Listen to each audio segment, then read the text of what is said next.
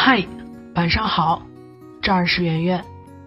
我有一个师兄是一个社交狂魔，我相信你身边也有这样的人，就是不管什么人叫他出去吃饭，他都要去。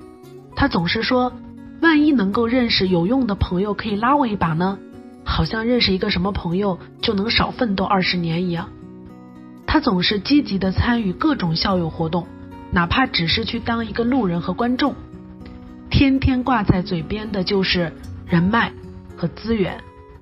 我以前跟朋友开玩笑的时候说过这样一句话，我说我最怕男人啊，天天说什么资源、资源、资源，因为这样的人都不怎么干实事儿。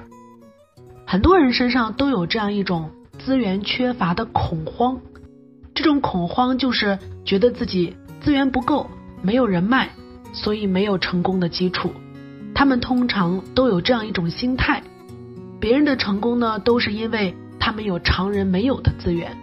比如说，比尔盖茨之所以能够创业成功，那是因为第一单生意是他的母亲 IBM 的董事介绍的；比如巴菲特能八岁就去参加纽交所，那是因为他国会议员的父亲带他去的；潘石屹的发迹是和女富豪张欣结婚之后才开始的。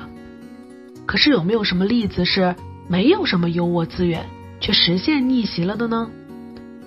沃克是一个悲惨的黑人女性，七岁就成了孤儿，十四岁结婚，十八岁开始养育孩子，二十岁成了寡妇。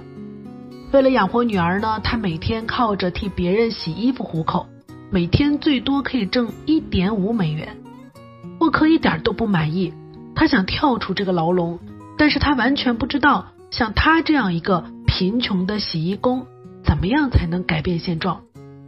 生活压力很大，营养不良等等各种问题，很多贫穷的黑人女性都得了一种头皮疾病，沃克也不例外。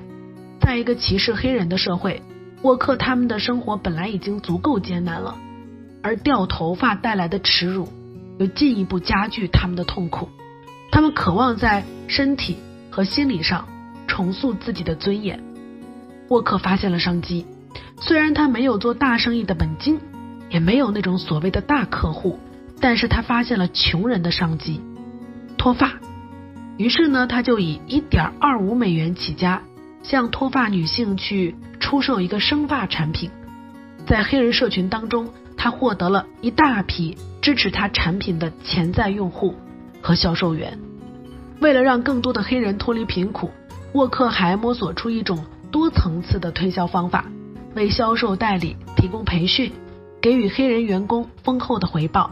那时候，一个没有什么专业技能的白人工人，一周的工资大概是十一美元，而沃克的黑人女性销售团队超过一千人，他们每天就可以挣五到十五美元，还不用去从事一些繁重的工厂苦力。或当佣人，最后他凭借着对自己已有的资源和人脉的利用，成为了美国历史上第一位黑人女性百万富翁。延展这本书当中说到，说我们往往不假思索的认为，获得更多是成功的关键。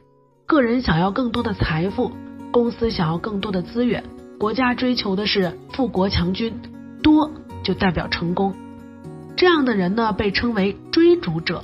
他们信奉一条准则，那就是拥有更多的资源等于获得更好的结果。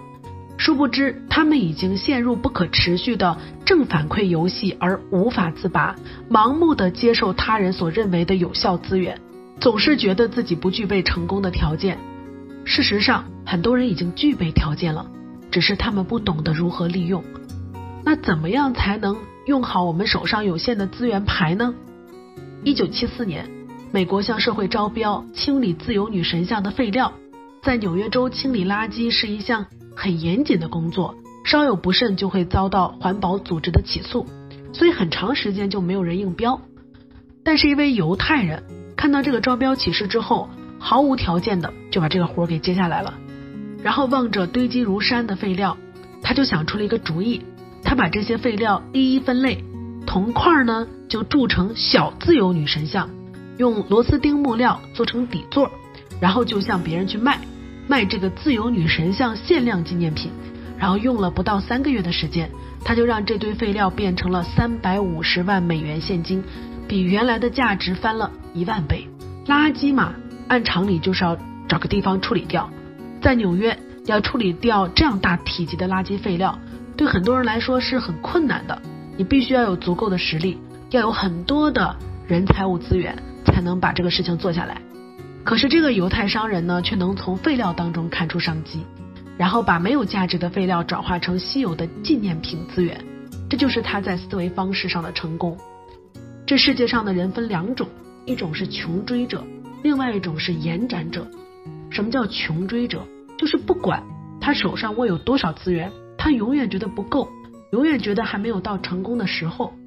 但是延展者，他会看在同样的事情上有没有更多的可能性，他能把已有的资源利用到极致。苏联诗人索洛乌星曾说：“我从保加利亚买了一套上等的西装回来。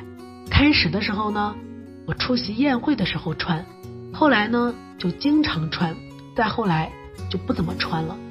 最后，当我整理旧物，准备将这个西服扔掉的时候，我才发现西服上面有很多的兜。尽管在过去的日子里面没有用这些兜，我也过来了，但此刻想起来。”是一种深深的遗憾。我们身上其实有很多的兜都没有被用过。延展这本书里还有另外一句话很经典：尽管我们不可能拥有理想当中的所有有效资源，但是我们手中的筹码的确比想象的还要多。不管是领导公司，还是开启职业生涯，还是养家糊口，在这样一个对创造力具有前所未有的渴求的时代。最终的赢家是延展者，不是追逐者。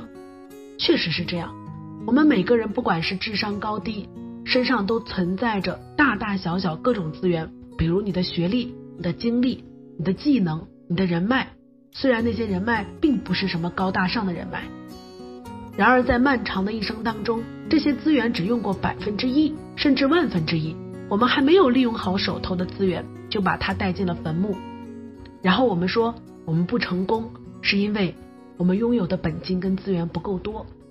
尼采说，世界上最痛苦的不是没有人懂你，而是你不懂你自己。在这个时代，没有人抛弃你，资源有限，但你的创造力跟想象力是无限的。要学会充分利用你自己。晚安。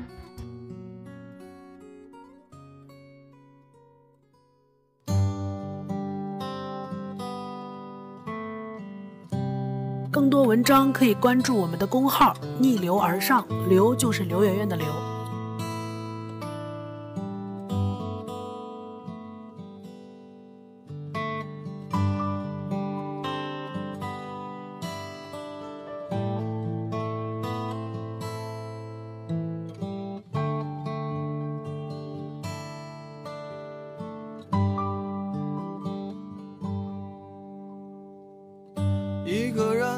在这城市，为了填饱肚子就已经疲力尽，还谈什么理想？那是我们的美梦。梦醒后，还是依然奔波在风雨的街头。有时候想哭就把泪咽进一腔热血的胸口。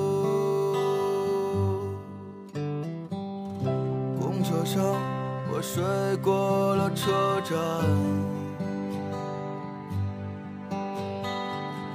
一路上我望着霓虹的北京，我的理想把我丢在这个拥挤的人潮，车窗外已经是一片白雪茫茫。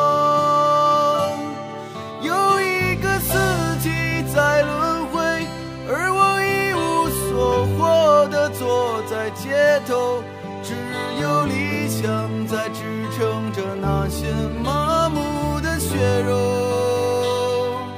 理想今年你几岁？你总是诱惑着年轻的朋友，你总是谢了又开，给我惊喜，又让我沉入失望的生活里。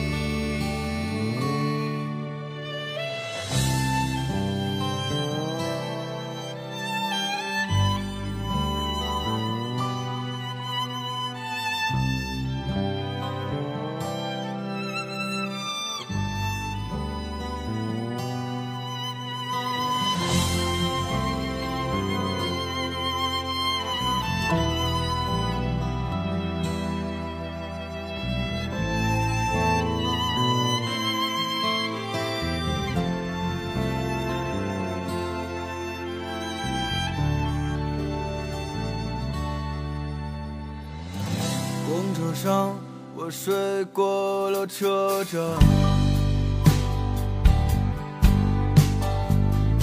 一路上，我望着霓虹的北京。我的理想，把我丢在这个拥挤的人潮。车窗外已经是一片白雪茫。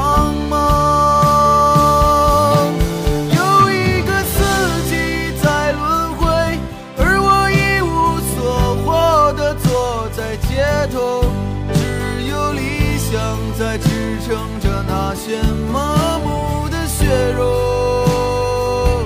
理想，今年你几岁？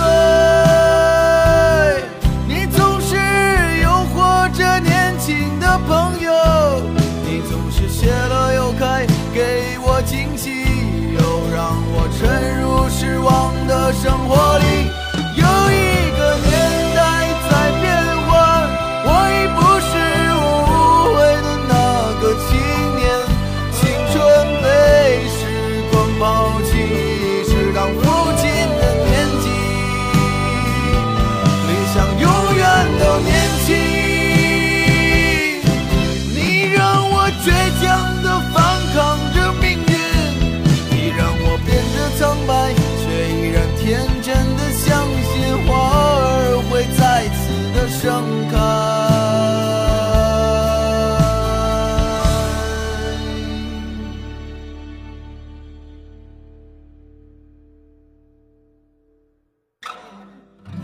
阳光之中到处可见奔忙的人们，被拥挤着被一晃而飞的光阴忽略过。